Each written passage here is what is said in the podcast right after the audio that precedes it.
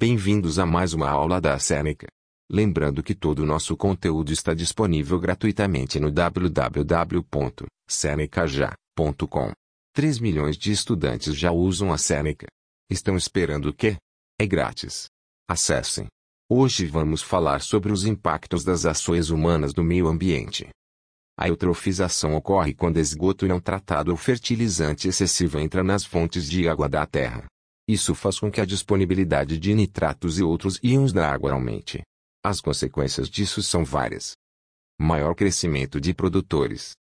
Um crescimento muito rápido, toblon e fluorescência, de algas são comuns. A eutrofização aumenta a taxa de respiração dos decompositores. Isso significa que os produtores se decompõem mais rapidamente.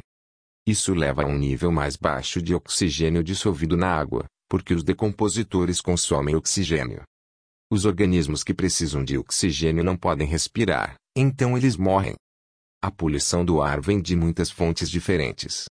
A queima de combustíveis fósseis libera grandes quantidades de gases de efeito estufa na atmosfera que, de outra forma, estariam bloqueados por milênios. O metano e o dióxido de carbono aumentam o efeito estufa, causando aquecimento global e mudanças climáticas. Muitas práticas agrícolas, como plantações de soja e fazendas de gado, liberam enormes quantidades de metano na atmosfera. Os processos industriais ligados à agricultura, como a produção de fertilizantes, emitem óxidos nitrosos, que contribuem para a chuva ácida. Centrais elétricas e carros constantemente bombeiam gases para a atmosfera. O dióxido de enxofre se dissolve na umidade atmosférica para formar a chuva ácida, que tem um impacto negativo nos ecossistemas florestais, de água doce do solo, bem como na saúde humana.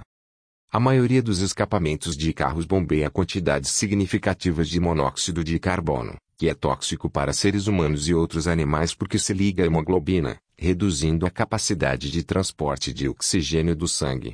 Os CFCs são um grupo de gases liberados em latas de aerossol, geladeiras e condicionadores de ar. Os CFCs têm sido associados à criação de um buraco na camada de ozônio, uma camada na atmosfera da Terra que nos protege das radiações nocivas. Chegamos ao final desse episódio. Lembrando que tem muito mais conteúdo, exemplos e exercícios gratuitos disponíveis no www.senecaja.com. Até mais.